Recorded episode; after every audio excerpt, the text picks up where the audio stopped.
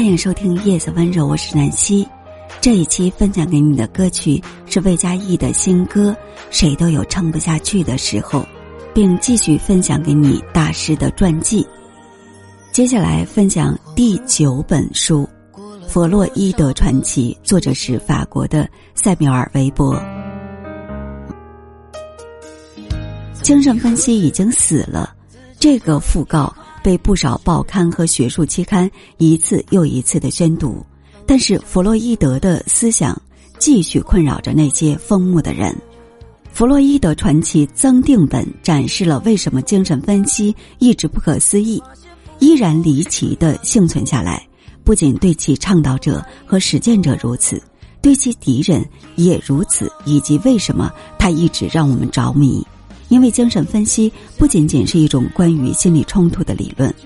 它还是一种与自身发生冲突的思想。在冲突和矛盾越激烈的地方，精神分析的矛盾也就越具有生产性。该书运用文学和哲学的方法，对弗洛伊德的文本进行破译、解释，甚至重写。这同时也是一种拆解、解构。能让读者对弗洛伊德有更加深入、新奇的认识。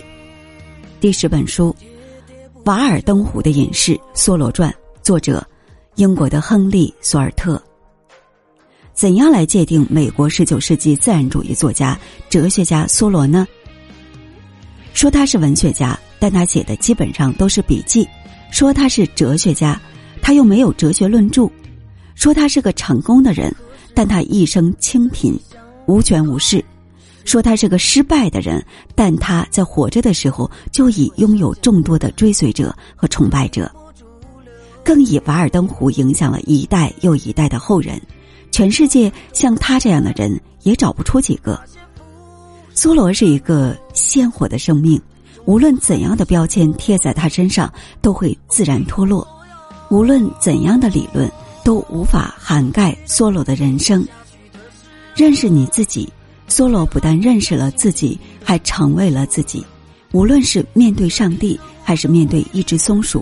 无论是面对国王，还是面对一个农夫，这个人都可以毫无愧疚、自信坦然的说：“我叫梭罗。”相比于生活在平静的绝望之中的大多数世人，梭罗四十五岁的人生，以他自己的方式过完了极为充实的一生。他与爱默生、霍桑等多位名家的交往，也将读者带入十九世纪上半叶美国文化中心波士顿周边，更让人深深思考人与自然的关系。第十一本《居里夫人文选》，作者是法国的玛丽·居里。作者研究放射性物质的代表性论文自传《居里传》。诺贝尔奖获奖演说的文集，附有诺贝尔奖委员会给作者的颁奖词，作者生平大事年表及论著目录和各种奖励荣誉，以及作者母女两代人的中国研究生的回忆文章，反映了作者的科研活动、卓越成就和人生追求，以及他的优秀品质、工作精神和处事态度，生动描述了作者从小。对学习的强烈兴趣，处处表现出的顽强进取精神，